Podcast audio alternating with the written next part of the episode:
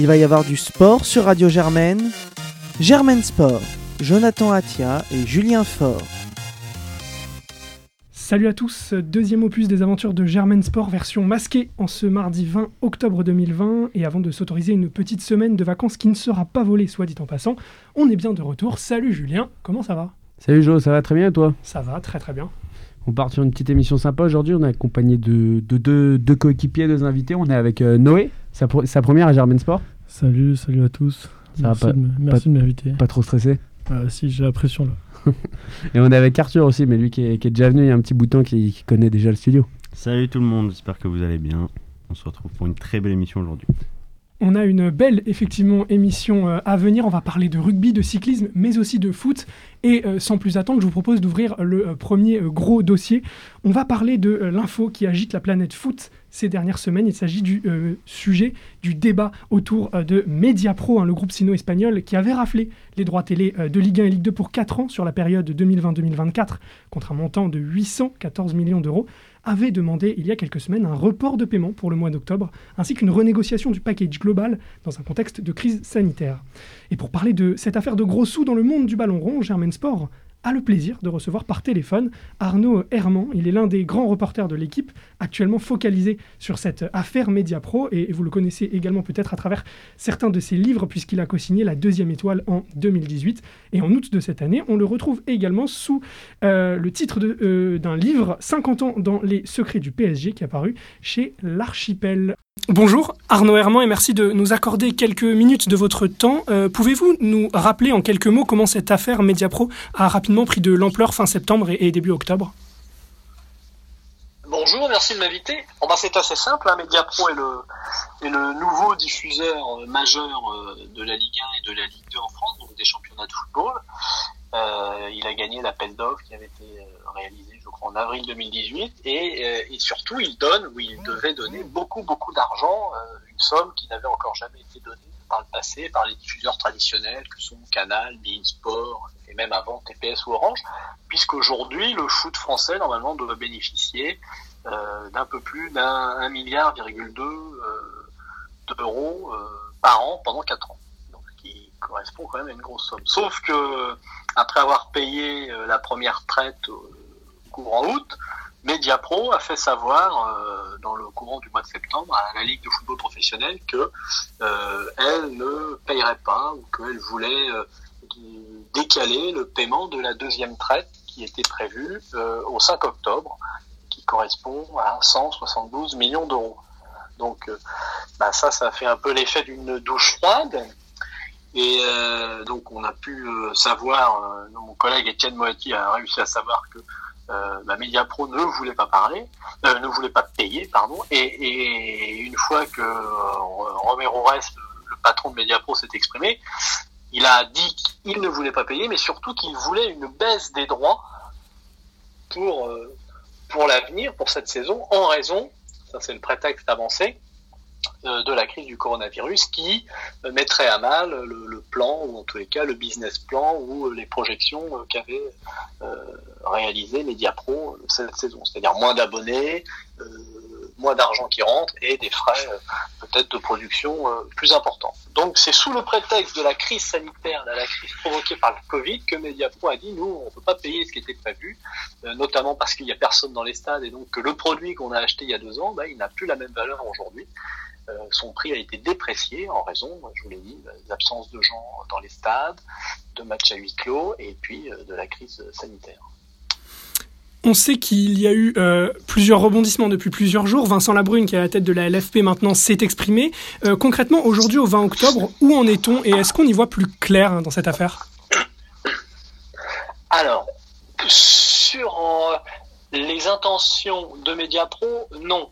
On en saura plus euh, demain, euh, ou en tous les cas le mercredi 21 octobre, puisque Romero a convoqué les médias pour tenir une conférence de presse mercredi 20 octobre dans la matinée. Donc là, on saura, ou pas, mais on peut imaginer qu'on saura, s'il prend la parole, c'est pour dire quelque chose, un petit peu quelles sont les intentions désormais de Mediapro après avoir dit, nous, on ne peut pas payer, ou on ne veut pas payer, et surtout, on veut une baisse de prix qui avait été négocié à l'époque. Mhm. Voilà où on en est de ce point de vue-là. Après, bah, la Ligue, compte tenu de cette absence de revenus, 172 millions d'euros, c'est beaucoup. hein. Il faut savoir que le football français, grosso modo, euh, a deux piliers, on va dire économiques. Le premier, c'est euh, les droits télé, et le deuxième, c'est ce qu'on appelle le trading de joueurs de foot. C'est-à-dire, on achète un joueur, on essaie de le faire progresser, de le valoriser, de le mettre en avant, notamment en le faisant jouer et en, l'exposant médiatiquement. Et puis derrière, on essaie de le revendre plus cher à des, à des, des, championnats euh, plus riches, notamment euh, l'Allemagne et principalement l'Angleterre et l'Espagne. Ça, ça s'appelle le trading joueur. Donc, ce sont vraiment les deux piliers de l'économie des clubs français.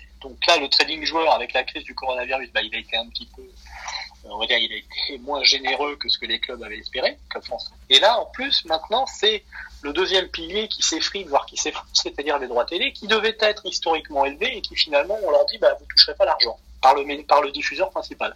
Donc la Ligue, qu'est-ce qu'elle a fait? Bah, Elle s'est un petit peu démenée, elle a trouvé un prêt, un prêt bancaire euh, de 112, elle a ouvert une ligne de crédit auprès d'une banque américaine, euh, auprès de la filiale anglaise d'une banque américaine, pour être précis.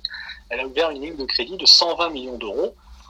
Euh, grosso modo, elle aura peut-être pas besoin de l'utiliser entièrement, mais elle, a ouvert une ligne de crédit pour payer la traite du mois d'octobre que Mediapro n'a pas voulu payer au club de, foot.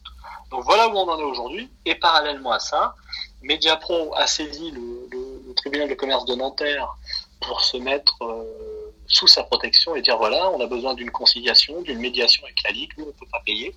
Et parallèlement à ça, la Ligue, de son côté, a saisi le tribunal de commerce de Paris pour attaquer Mediapro, demander à ce qu'on saisisse les biens de Mediapro pour essayer d'avoir l'argent. Voilà où on en est, c'est un peu compliqué.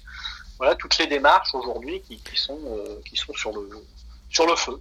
Vous avez déjà partiellement répondu à la question qui arrive, mais pour grossir les traits, Mediapro aujourd'hui, concrètement, peut-il tuer certains clubs de Ligue 1 en agissant de la sorte?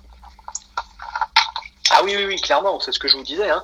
Le, vraiment, euh, et c'est pas simplement une image, c'est pas une volonté euh, des, dirigeants ou des patrons de clubs de noircir le, trait. Le foot français, comme toute la planète et notamment le, le foot européen, euh, traverse une crise euh, profonde avec le, le coronavirus, le Covid-19. Et euh, ils avaient une bouée, on va dire, de sauvetage ou un- une bouffée d'oxygène avec le nouveau contrat de droit télé. C'est notamment pour que ce contrat, nouveau contrat de droit télé, commence aux dates prévues, c'est-à-dire début août, que la, la saison n'a pas repris. Hein. Euh, la, fin, la saison dernière qui avait été arrêt- arrêtée à cause du Covid, elle n'a pas repris en France. C'est le seul grand championnat où ça a été le cas, notamment parce qu'il y avait ce contrat et que les dirigeants de la Ligue, de l'ancien, les anciens dirigeants de la Ligue et les dirigeants de club s'étaient dit, euh, on perd lors de la saison de 19-20, on est en train de perdre de l'argent parce que les, diffuseurs ne veulent pas payer puisque les matchs sont pas diffusés. On va pas non plus euh, se couper euh, le prochain contrat ou se mettre à mal avec le nouveau diffuseur euh, en décalant et lui ne voudrait plus à ce moment-là nous payer ce qu'il nous doit. Donc on va tout faire, on va essayer de faire en sorte pour que le, nouveau contrat se mette en ordre parfaitement dans les délais prévus à peu près et, et qu'il n'y ait pas de souci. Sauf que voilà, patatras derrière. Donc il est évident que si euh, euh, l'argent ne devait pas venir, alors là, la traite d'octobre elle va tomber parce que les autres diffuseurs qui sont euh, détenteurs de certains lots, Canal, de matchs de Ligue 1, Bein qui diffusent un peu de Ligue 2 et Free pour tout ce qui est un peu digital, ont payé leur- leurs échéances d'octobre. Mais il est évident que si la prochaine échéance de mois de décembre n'est pas une nouvelle fois honorée par par euh, il va falloir encore trouver une solution financière. Ça pourra peut-être être encore un prêt bancaire, mais il n'y aura pas un prêt bancaire à chaque euh, échéance non réglée par Mediapro. Donc il est évident que certains clubs vont être très très mal, hein. Euh, même la grande majorité des clubs vont être très très mal, parce qu'il faut savoir que les plus petits clubs de Ligue 1, essentiellement, puisque c'est en Ligue 1 que les droits télé sont les plus importants, euh, sont extrêmement dépendants. Euh, certains, ça représente jusqu'à 70 ou 80% de leur budget. Mhm. Donc s'il n'y a plus de droits télé, ou s'il y a moins de droits télé, euh, certains vont être vraiment en, en grande, grande difficulté, surtout, et je, je, j'en, j'en termine avec cette question, qu'il n'y a plus personne dans les stades, ou alors, quand il y a du monde, c'est vraiment à jauge réduite, donc euh, pas de recette de billetterie. Euh, les sponsors, bah, comme ils, ont, ils sont moins exposés, que eux aussi sont confrontés à des problèmes financiers à cause de la crise, bah, ils ont deux- soit ils, arrêtent leur partenariat avec les clubs, soit ils les renégocient à la baisse. Et le dernier point, je l'avais évoqué tout à l'heure, c'est les problèmes de, de trading joueurs, c'est-à-dire que les joueurs pas, les, les clubs pardon, n'ont pas pu vendre euh, les joueurs soit au prix qu'ils souhaitaient, soit en vendre autant qu'ils espéraient. Très bien. J'aurais une dernière question à vous soumettre. Elle concerne plutôt euh, l'avenir euh, à court ou moyen terme euh, concernant le panorama des droits télé de la Ligue 1 et de la Ligue 2 en France. Quelles solutions sont envisagées? Je pense à de nouveaux appels d'offres notamment. Oui, bah, à l'heure actuelle, c'est un petit peu difficile de, se prononcer encore. Grosso modo, on va dire qu'il y a deux axes principaux. J'en aurai peut-être un troisième, mais à date, je ne le connais pas. Les deux axes principaux, c'est que finalement, la Ligue arrive à peu près à s'entendre grâce à l'aide du tribunal de commerce de Nanterre qui euh, a décidé de mener une, médiation, arrive à s'entendre avec Mediapro. La Ligue et Mediapro s'entendent et ils trouvent un terrain d'entente. Alors, je ne sais pas euh, sur quelle base, ça c'est peut-être pas encore défini puisque la Ligue a dit qu'elle ne voulait pas négocier avec Mediapro pour l'instant. Soit bah, il n'y a pas de terrain d'entente avec Mediapro et à ce moment-là, la Ligue essaie de casser le contrat ou Mediapro, n'ayant plus les moyens de payer, euh, bah, se dessaisit du contrat et à ce moment-là, il faudra vraisemblablement, vous l'avez dit, retenter ou relancer un appel d'offres, à moins que le contrat actuel en vigueur autorise, mais ça j'en suis pas certain à, l'heure où je vous parle, autorise les négociations de gré à gré avec les autres diffuseurs. Canal qui a des droits, Free, peut-être Beam également qui pourrait revenir dans la dans la course. Donc euh, faut, faut, faut- faudra voir, hein. sachant quand même il y a un point qui est assez important et, et le, le patron de, de Canal Maxime Saada l'a fait fait savoir euh, très récemment. Les diffuseurs, euh, les autres diffuseurs qui sont un peu moins généreux, ont moins de lots que Mediapro, euh, et qui eux payent euh, en temps et en heure leurs échéances, ont bien fait passer le message à la Ligue que s'il devait y avoir des aménagements ou des ristournes pour euh, Mediapro, eux aussi aimeraient en bénéficier. Donc là, ça serait ça serait pas bon non plus pour, pour les clubs et la Ligue. Donc à date, c'est difficile d'imaginer que la Ligue, aujourd'hui encore, hein, ça peut évoluer évidemment, transige avec Mediapro et accepte une baisse de, de ce que doit Mediapro. Un très grand merci à vous, euh, Arnaud Herman, d'avoir été au micro de Germain Sport. Les gars, autour de la table, une réaction par rapport à ce qui vient d'être euh, dit? Bah voilà, on voit que c'est assez inquiétant pour le, pour le football français.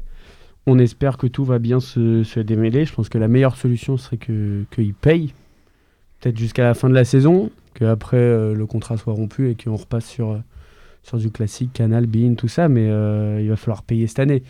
Parce qu'il n'y y a aucune bonne solution autre que que les droits télé soient payés dans l'intégralité. S'il y a de l'argent en moins, les clubs vont encore euh, prendre un coup, euh, un coup derrière la tête. On voit que cette année, à part Paris, euh, Nice et Rennes, il n'y a aucun club qui a mis de l'argent. Mm. Il y a Lyon qui a mis de l'argent, mais ils ont vendu. Et après, les gros clubs, Marseille met rien. Lille a mis, Lille a mis, mais Lille a vendu comme pas possible. Donc Lille est en bénéfice, en bénéfice total. Donc il n'y a que euh, Paris, Rennes, Nice qui mettent un peu d'argent en ce moment. Sinon, c'est sinon c'est rien. hein. Donc s'il y a moins d'argent, il y aura moins de joueurs. Et on n'est pas prêt de renégocier un contrat à un milliard euh, au prochain appel d'offres. hein. C'est clair. Arthur, elle t'inspire quoi cette affaire à Mediapro Bah ouais, pour moi, euh, je suis totalement d'accord avec ce que, ce que Arnaud Herman disait. Et puis aussi, euh, comme il le soulevait très bien, Mediapro, pour moi, se sert comme prétexte de la crise sanitaire pour renégocier les droits, alors que depuis le début, je pense que la stratégie marketing de Mediapro était vouée à l'échec, puisque les, le prix des abonnements était beaucoup trop élevé pour le contenu qu'ils proposaient. Ils ont négocié des offres avec Netflix. Ça a mis beaucoup de temps à arriver sur les distributeurs, les box, Orange et tout. Donc euh, c'est vrai que c'est une situation qui est très très compliquée pour le foot français. Et, euh, effectivement, je pense que Mediapro, euh, enfin la, LFP en tout cas a fait une erreur, même si forcément cette offre énorme devait être acceptée, mais il fallait sans doute demander plus de garanties à Mediapro euh, pour, euh, pour la négociation de ce contrat. Et malheureusement, là, euh, Mediapro la met à l'envers à la, à la LFP. Et c'est quelque chose, malheureusement, je pense, auquel on pouvait s'attendre. Et, et c'est sûr que ça va être très, très compliqué pour la LFP cette année et les années à venir. Quoi. Je vois. Noé, un petit mot aussi Oh, bah, moi, j'espère juste que ça va se régler assez rapidement, que l'année prochaine, il y aura des... un, vrai contrat, un vrai contrat diffuseur pour, euh, pour pouvoir reprendre de l'argent, parce que la Ligue 1, c'est pas connu comme étant le championnat le plus attractif au monde. Et on sait que pour attirer des beaux joueurs, des grands joueurs, il faut, faut de l'argent. Alors j'espère juste qu'il y aura de l'argent qui va revenir et que la situation va se régulariser, comme ça, on pourra avoir du beau jeu en Ligue 1. Quoi. Ouais, et moi je veux juste revenir sur ce qu'a dit, euh, dit Arthur. C'est au moment de l'appel d'offres, tout a été fait à l'envers par la LFP. C'est-à-dire qu'ils ont donné euh, les droits à Mediapro sans avoir aucune garantie. Mediapro a annoncé vouloir euh, 3, 3 millions et quelques d'abonnés à 25 euros pour être dans les clous de, de ses budgets. Or, euh, Canal en France, au total, a 7-8 millions d'abonnés avec une offre euh, cinéma, émission, film, série, sport. Eux, ils ont 8 matchs de Ligue 1 et de la Ligue 2 et ils veulent vendre ça à 25 euros, c'est impossible. Et euh, en Italie, en Espagne, Mediapro n'a la confiance de personne. Mediapro s'est déjà fait sauver la peau deux fois par le Qatar, Mhm. qui ont euh, renfloué euh, les caisses de, de la chaîne. Et on les prend. C'est, un fiasco qu'on a vu venir de ça, loin en quelque sorte. hein. Mm, mm. Et c'est comme si euh, un autre club avait repris euh, Fils Mamadov, euh, comme Lens l'a fait, en sachant ce qu'ils avaient fait à Lens et l'avait repris là. Quoi. Mm. Donc ils ont, ils ont été mauvais dès, dès le début. Et, euh, n'a pas du gain. Voilà, exactement. Je vous propose qu'on glisse des droits télé au terrain pour parler de la Champions League en restant dans l'univers du, football. hein. Le Bayern remet sa couronne en jeu euh, ce soir avec les euh, premiers matchs de cette édition 2020-2021 qui vont se tenir mardi et mercredi. Les gars, je vous propose de faire un focus sur nos trois clubs français euh, qui vont jouer entre aujourd'hui et demain. Rennes et Paris seront aujourd'hui respectivement opposés à Krasnodar et Manchester United à huis clos. Et Marseille ira en Grèce pour défier l'Olympiakos. Ce sera demain. Commençons par Rennes. Qu'est-ce qu'on peut attendre des Rennais? On rappelle que les Rennais sont dans un groupe composé des Espagnols de Séville, le FC Séville, des Anglais de Chelsea et donc de euh, Krasnodar. Petit tour de table. Bah, moi, je pense que Rennes doit gagner. Euh, on, se plaint tout le temps en Ligue Europa que les clubs français n'arrivent pas à battre des équipes de Son Gokuto et, des, pays de l'Est ou des pays du Nord de l'Europe qui sont censés être un, un peu plus faibles. La Rennes accueille Krasnodar. Euh, Ils jouent avec des champions pour la première fois de leur histoire. Dernière fois qu'ils sont en Coupe d'Europe, ils étaient très très bien figurés. On était éliminés par Arsenal, mais euh, sur, euh, sur le fil. Ils ont une très belle équipe. Ils ont des joueurs qui surfent un peu sur une bonne vague cette saison. En tête d'affiche, on a Kamavinga qui est, qui est extraordinaire. Ils bloquent un peu en Ligue 1 là depuis quelques matchs. Ils ont fait un nul assez décevant ce week-end. Même s'ils restent troisième, Et 15 voilà. points, ils n'ont pas perdu encore. hein. C'est Ouais, l'un des deux seuls clubs de c'est- France à c'est ne pas avoir c'est perdu Lille. solide, qu'en- qu'encaisse un peu, un peu de buts, mais c'est pas non plus affolant, mais qui marque énormément. Krasnodar, je pense que c'est totalement à leur portée. C'est Krasnodar, c'est une équipe qui va se battre pour la troisième place, et moi je pense que Lille doit se battre pour la, euh, la deuxième place de ce Rennes groupe. Euh, Rennes, pardon, je dis Lille. Ils doivent se battre pour la deuxième place de ce groupe euh, avec Séville. On n'affronte pas un Chelsea non plus qui est dans la forme de, de sa vie, qui a une défense catastrophique malgré l'apport de Thiago Silva, qui a encore pris trois buts ce week-end.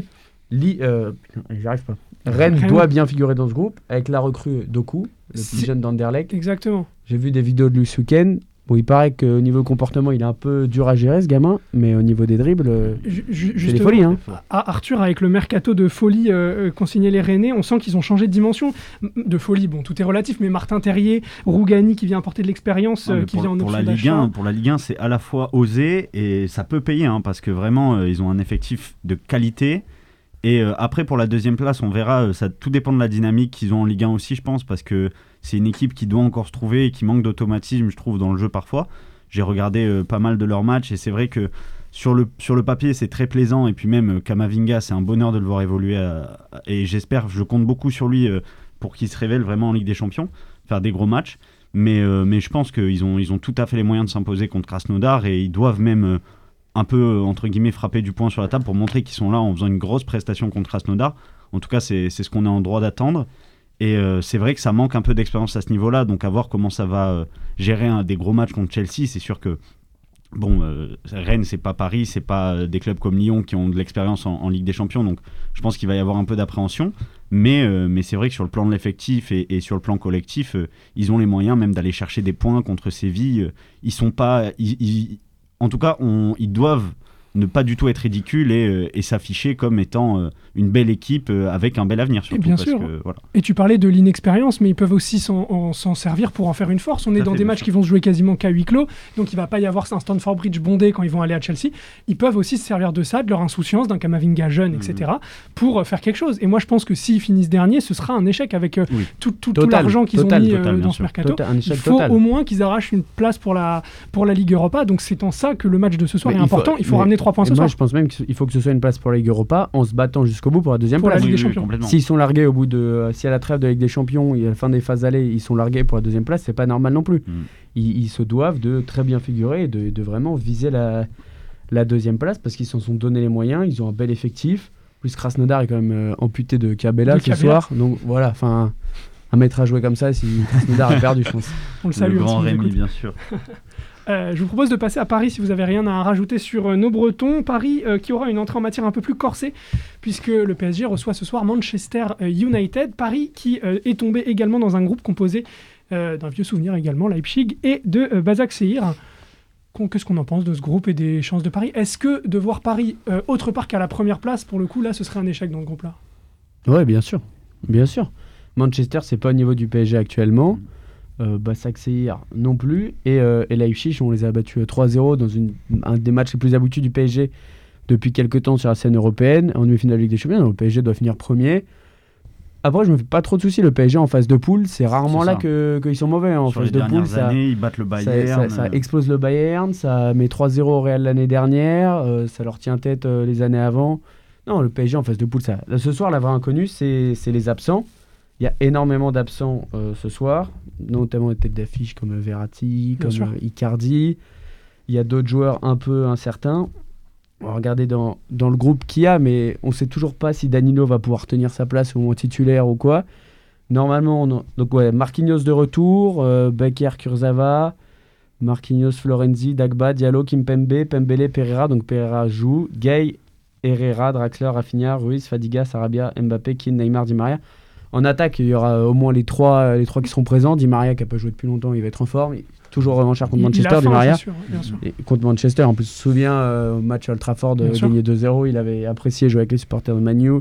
Il avait fait semblant de boire une bière, il avait bière, livré deux passes décisives. Voilà, offensivement, on va avoir Mbappé, Neymar, Di Maria. Derrière Keane, Sarabia en remplaçant. Au milieu, il y a le choix Gay, Herrera, Draxler, Rafinha, Pereira. Rafinha qui monte en puissance, hein, ça va être sympa aussi de voir euh, comment il peut Qui a gérer. fait une euh, super passe d'essai à Mbappé ce week-end. Bon, après, Mbappé finit parfaitement en crochet sur René. euh, superbe, mais, euh, mais je pense qu'il y, a il y a quelque chose à faire avec Rafinha.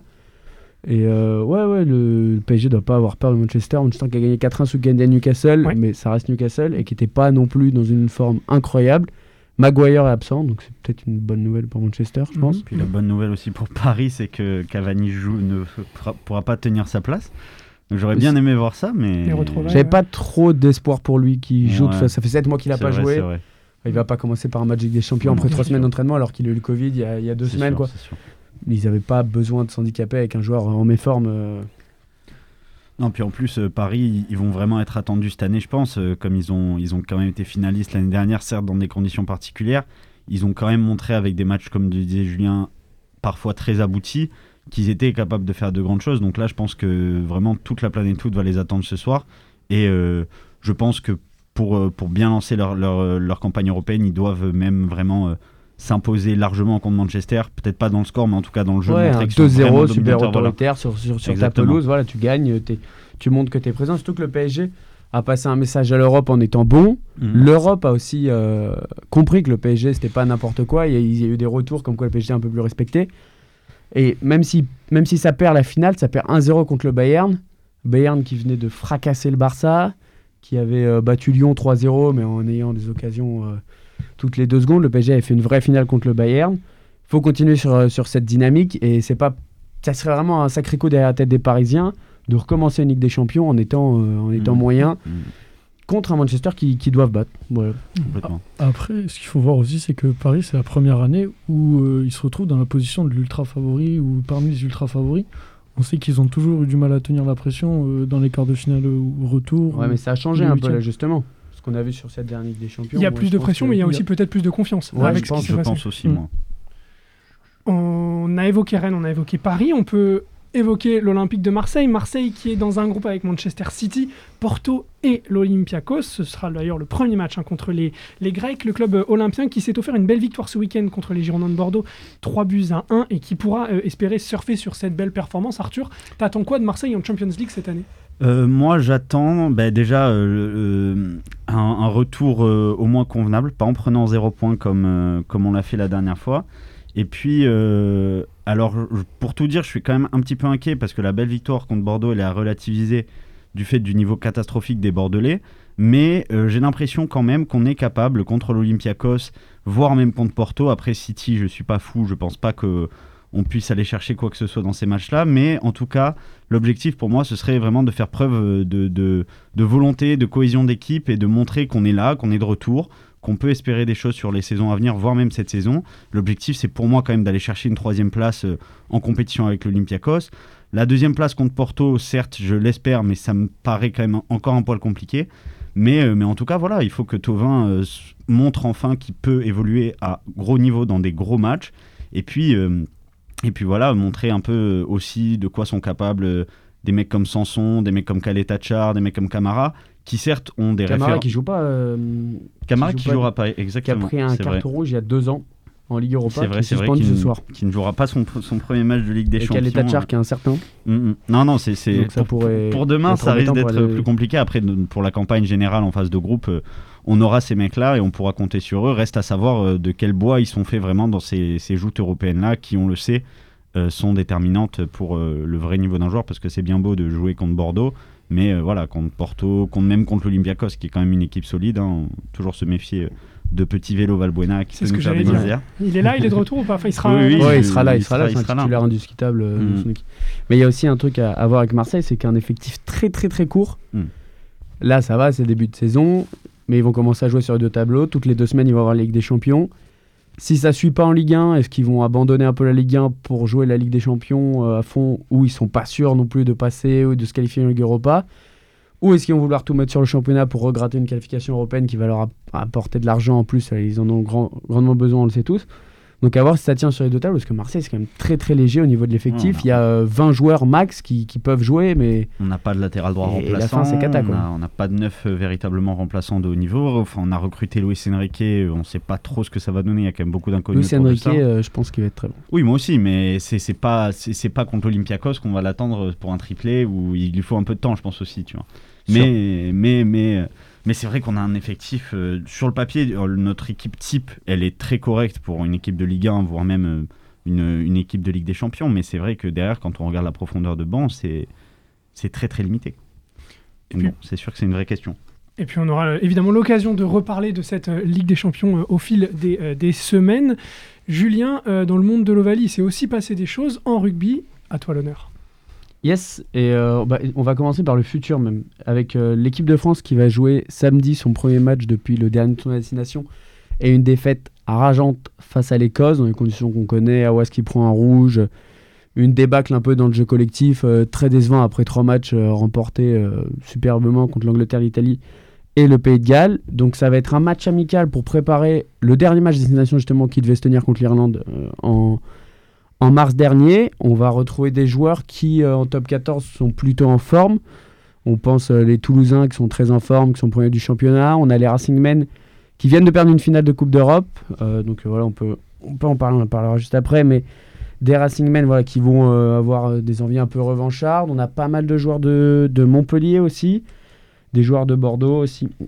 Aucun Clermontois, c'est la première fois depuis une éternité. Bon, ça, c'est aussi à cause de, de l'absence de Penaud sur, sur blessure, mais on va voir comment Galtier euh, gère son effectif. Et surtout, euh, on était au cœur d'un conflit qui s'est réglé la semaine dernière entre la Ligue et la Fédération pour euh, réduire le nombre de matchs, parce qu'on va avoir 6 matchs de suite pour l'équipe de France. Les clubs en voulaient 5 pour pas perdre d'argent, pour faire de doublons, pour faire comme une deuxième année Coupe du Monde et perdre leur star en même temps que le top 14 continue. Au final, on s'est accordé sur 3 matchs par joueur et 6 matchs pour l'équipe de France. Donc, c'est-à-dire que Galtier n'a pas pouvoir utiliser ses cadres tout au long de cette trêve internationale. Noé, qu'est-ce que tu penses qui, va nous faire Galtier euh, avec ses joueurs? Moi, j'espère clairement que euh, pour le match du Pays de Galles, l'Irlande et même le premier match contre les Fidji, le premier match de l'Automne euh, Cup, j'espère qu'il va faire jouer les cadres pour faire vraiment trois, trois matchs d'affilée de, de vraie cohérence, de, de continuité dans l'équipe. On a vu des très belles choses au tournoi destination. Ils nous, ils ont, ils nous ont fait rêver comme, comme dans le passé. Et j'espère vraiment qu'il va essayer de bâtir dans la continuité. Et pour des matchs, euh, enfin, personnellement, j'avais pas grand chose à faire de cette Autumn Cup. euh, Ouais, ça va faire plaisir de voir l'équipe de France, mais c'est c'est contre euh, donc les, les Fidji. On se dit qu'il faudrait mettre l'équipe type, mais après Mais voilà, c'est juste pour de la continuité. l'Italie. Pourquoi pas découvrir des petits jeunes ou remettre un peu une cape à des, à des joueurs un peu plus vieux On sait qu'ils pourront être pris en top 14 ces joueurs, alors que pendant un moment on avait peur que les, les, les clubs avaient menacé d'empêcher les joueurs d'aller en équipe de France quand même. Donc on allait se retrouver avec des moins de 20 ans, des joueurs de Pro D2, tout ça. Là, ça aurait été catastrophique. Mais ouais, moi je suis, je suis, je suis de ton avis, Noé, plutôt de faire jouer les cadres euh, trois semaines de suite avec les mêmes joueurs, le même groupe. Bon, t'enlèves les blessés, machin, tu peux tourner un ou deux joueurs. Évidemment, il n'y a pas de souci, mais on va jouer les trois plus grosses équipes euh, sur ces. On ne sait pas qui on jouera. Le, le sixième match, c'est un match de classement contre l'autre poule européenne. Ça pourrait être un très gros match, mais est-ce que c'est une compétition si importante que ça? Je pense pas. On a des doutes. C'est- aussi une compétition qui a été faite par les fédérations et par la fédération internationale pour renflouer les caisses euh, des, des fédérations qui ont perdu énormément d'argent. Là, il n'y a pas la tournée. euh, ça remplace aussi la tournée d'automne, normalement, dans laquelle les, les, les, nations du Sud affrontent les nations du Nord, où ça attire du monde dans les stades. On joue les All Blacks, on joue les Sudaf, on joue les Australiens, on joue les Fidji aussi. Mais c'est voilà, c'est du beau jeu. On vient voir des stars. On a du monde dans les stades. Là, il y aura, y aura je sais même pas s'il y aura du monde, en fait. Donc, ils avaient besoin de jouer des matchs. Donc, autant jouer des grosses nations qui vont elles aussi jouer à fond contre l'équipe de France parce que l'équipe de France a regagné un, un statut de, de nation forte, on va dire, pas encore de, de grande grande nation, mais de nation qui, qui recompte. Ça va être important de bien figurer et pour ça, il faut, il faut, faut préparer déjà le prochain Six Nations où l'équipe de France va Bien y sûr. aller. Après un Six Nations comme on vient de le faire, on doit aller au prochain Six Nations en disant on veut gagner, on veut le Grand Chelem, même c'est pas c'est pas mal de dire en France on le dit pas trop, mais c'est pas mal de dire on veut gagner euh, en, en faisant le Grand Chelem. Ça doit être un objectif. On a une Coupe du Monde qui arrive dans trois ans maintenant en France avec une nouvelle génération qui est, qui est fabuleuse, qui est- on sort des nouveaux joueurs tous les ans qui sont super bons. On est double champion du monde du 20 en titre. Faut pas avoir peur des mots. On veut faire le grand chelem, on veut gagner la Coupe du Monde. Donc il faut être dans la continuité pour les gros matchs avec, euh, avec les grands joueurs, je pense. Bien sûr. On passe du futur au passé. Noé, il y avait la finale de la Coupe d'Europe ce week-end. J'imagine que tu as suivi ça. Ouais, j'ai suivi ça. J'ai j'ai pas trop, j'ai pas pu voir le match en entier, mais j'ai pu voir notamment la fin. Beaucoup de frustration, beaucoup de frustration. euh, un final un peu, un peu perturbé euh, par la, la montre et le temps de, de Nigel Owens qui était pas clair du tout. Ça peut laisser des regrets. Puis euh, vraiment euh, une fin de match des Racing Men que j'ai trouvé très très mal gérée. Mm. Je comprends pas ce qu'ils font à 5 mètres de la ligne. Ils ont drop à prendre euh, tous les jours. drop, le prendre tout drop le temps, bien 10 000 sûr. fois, mais même il se précipite encore, en, en plus beaucoup trop. Même je comprends pas, la pénalité est peut-être compliquée à taper, mais il y a un en avant, un en avant volontaire, une pénalité à, à, à prendre. Mm. Même si est- Machno qui est un bon buteur en plus. Machno qui est un très bon buteur, elle est certes en coin, faut prendre les 3 points. Si elle passe pas, c'est renvoi au 22. C'est Robo 22, il récupère le ballon. Quoi. récupères Ça, le ballon dans, dans, dans le camp adverse en général en plus. Donc c'est très très mal géré. Et, Moi, euh, moi, je pense que c'est pas Nigel qui fait perdre le, le match. non, non, Oui, il aurait pu siffler, rendre le ballon à la fin, mais les Racing Men se, se trouvent tout seuls. Ils font jouer Ribaren qui, a priori, s'est blessé avant le match. Il l'a Il dit en laisse. interview. euh, Mm. Il, il refuse de sortir à un moment, donc il se reprend un peu sur la fin. Mais il y a deux essais qui sont, qui sont pour lui.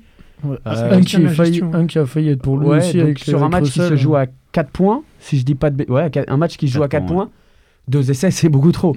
Surtout quand on regarde les stats du match, les Racing Men euh, ont raté que 8 plaquages. Ouais. Alors qu'il y en a 25 pour Exeter. Bon, après, c'est la philosophie de jeu des, des deux équipes qui fait que Exeter joue beaucoup euh, proche des rugs, donc c'est plus facile à plaquer. Mais les Racing Men ont fait euh, deux ou trois fois plus de mètres euh, ballon en main que, que Exeter. Donc il a manqué du réalisme. Ils ont fait trop de fautes. Ils ont, pas, ils ont commencé leur finale au bout de 25-30 minutes. Ça suffit pas. Et ils, sont, ils sont maudits, les Racing Men. Russell qui alterne le chaud et le froid, qui sur les essais est décisif, mais il est décisif dans le mauvais sens aussi euh, sur ceux d'Exeter. Donc il a manqué, euh, il a manqué, je sais pas, de la lucidité au Racing, de la consistance et 80 minutes à fond quoi. Bien sûr. C'est pas la première fois que le Racing se, se, se suicide tout seul en finale européenne. La dernière finale en 2016, je crois, qu'il joue Contre le Leinster. contre le Leinster. 2018 même, non? Ouais, J'ai un doute, mais. euh, ouais, c'est la troisième en 5 ans. qu'ils 2018, perdent, je hein. dirais. 2018, ouais, 2016, c'est 2018, leur finale euh, top 14. Ils se suicident tout seuls, enfin, ils se, ils se, ils se torpillent eux-mêmes euh, avec euh, Teddy Thomas qui fait, un re- qui fait un retour dans le trafic euh, Et stupide. encore une et- fois, un problème de joueurs blessés. Vous avez vu Trindu qui commence le match parce que. Non, Thales, Thales qui rentre au bout de 5 minutes parce que Pat Parce Lambie que- se blesse, Exactement, et Tan Carter se blesse à l'échauffement, Pat. Lambie se blesse au bout de 5 minutes.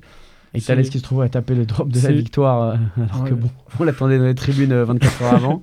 Rémi Thales a eu son époque avec le Castres Olympique, mais ça s'est arrêté là. quoi. Comme ça, on place euh, Castres Olympique. dans la mission. c'est malin, Noé. Dédicace à ma famille. hein. Peut-être peut-être que le- les trois semaines sans, sans match, enfin il y avait eu un match contre Toulouse où les cadres n'avaient pas joué à Les cause cadres, des cas de Covid. C'est voilà, mental. ju- juste la après préparation mentale. La préparation La- mentale était pas bonne. Voilà, Euh, la- ils sont pas arrivés dans les meilleures conditions euh, dans cette finale et ça s'est peut-être euh, s'est peut-être ressenti. On a parlé foot, on a parlé rugby. Avant de finir cette belle émission, un petit mot de vélo peut-être, en commençant par la saison particulière, décidément très particulière de Julien euh, Alaphilippe. Il nous aura tout fait cette année. Maillot jaune en début de tour de France, dépouillé de sa tunique sur le même tour après une pénalité euh, tout à fait évitable, hein, puisqu'il avait récupéré un bidon d'eau dans une zone interdite. Il a ensuite été sacré champion du monde, un achèvement divin après plusieurs... euh, Tentative infructueux- infructueuse, mais notre mascotte tricolore ne s'est pas arrêté là. Non, non, non, non, non, trop présomptueux Sur la course Liège-Bastogne-Liège, il lève les bras trop tôt pour célébrer une victoire qui, bah, qui n'arrivera jamais. Et hier, un nouveau. Hier, non, dimanche. Entre-temps, il a gagné la flèche Brabançonne quand même. Avec la signaler quand tunique de champion du monde. Effectivement. Et puis donc, ce week-end, nouveau coup du sort, hein, parti en échappée avec le duo Van Der Poel-Von Aert. Il s'est pris une moto après un moment d'inattention. Résultat, opération hier, plâtre à la main droite et trois semaines d'immobilisation. Fin de saison terminée. Arthur, on en parlait hors antenne, tu nous parlais de cette malédiction du euh, champion du monde avec le maillot arc-en-ciel, ça Mhm. se confirme. Ça se confirme, ça se confirme malheureusement. Euh, après, euh, c'est c'est ce qui fait aussi un peu la, je dirais la beauté de, de, de ce qu'est Julien Alaphilippe. C'est un mec qui est capable de, du meilleur comme du pire parfois malheureusement. Et, et là, son, son erreur qui est terrible sur, la, la- sur Liège-Bastogne-Liège, euh, c'est ça, ça a vraiment, euh, c'est c'est vraiment une grosse surprise de le voir, euh, de voir un coureur cycliste faire une erreur comme ça à ce niveau-là. Mais en même temps, ça correspond très bien à, à ce que ce que ce qu'est capable de montrer Julien en fait sur un vélo. Et là, bon, euh, ce qui s'est passé dimanche, c'est à la fois une erreur des, des deux motos qui n'ont pas du tout à se trouver là à cet endroit-là, et c'est un concours de circonstances.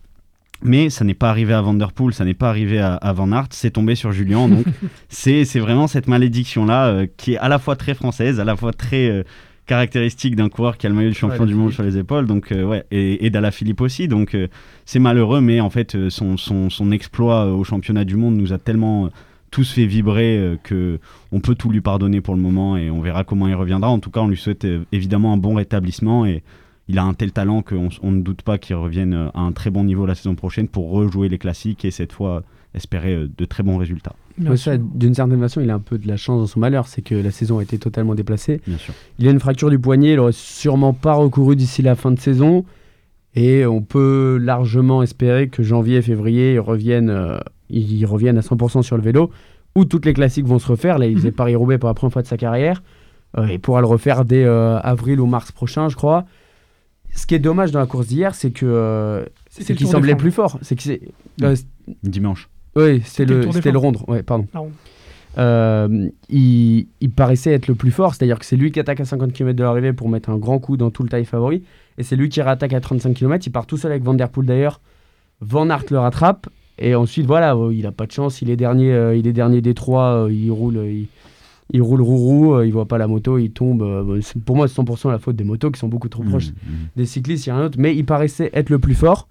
À noter quand même la super victoire de, de Van Der Poel au sprint euh, qui, qui fait tout le sprint devant. C'est magnifique. ouais, il, il très est- fort. il part à 250 mètres, il met une, une- une patate monstrueuse et il résiste à un Van Aert qui avait battu tous les sprinteurs quand même sur le sprint euh, à plusieurs reprises. C'est très très fort, il gagne d'un demi-boyau, euh, aucun des deux célèbre avant la photo finish.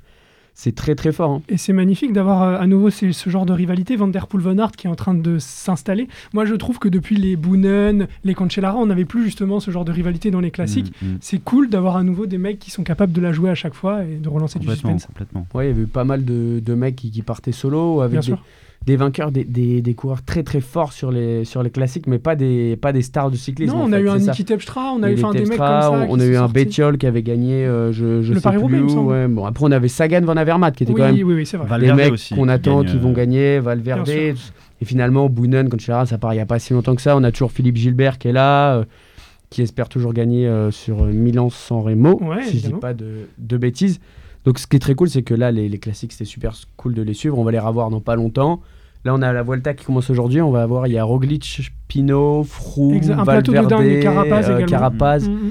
Lopez, je crois qu'elle est là après Guillaume Martin Giro. également, Guillaume qui Martin qui revient.